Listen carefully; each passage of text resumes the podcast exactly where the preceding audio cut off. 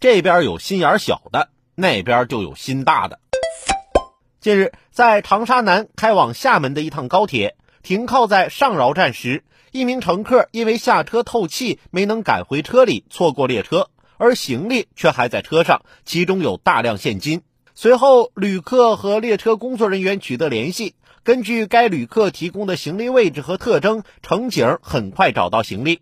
经查，其中有十六万元现金及笔记本电脑。最终，该乘客的行李被顺利交还。铁路部门提醒：下车透气时，请不要远离列车。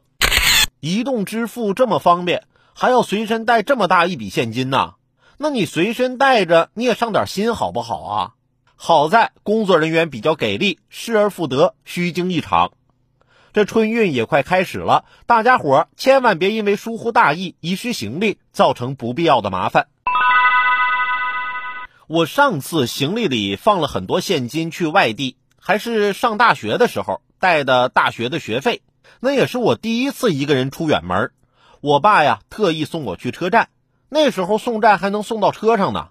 我爸帮我把行李放到行李架上，还对我千叮咛万嘱咐，让我一定要看好。然后他就下车了，列车缓缓启动，我隔着窗户跟我爸挥手告别，我爸也冲我挥手。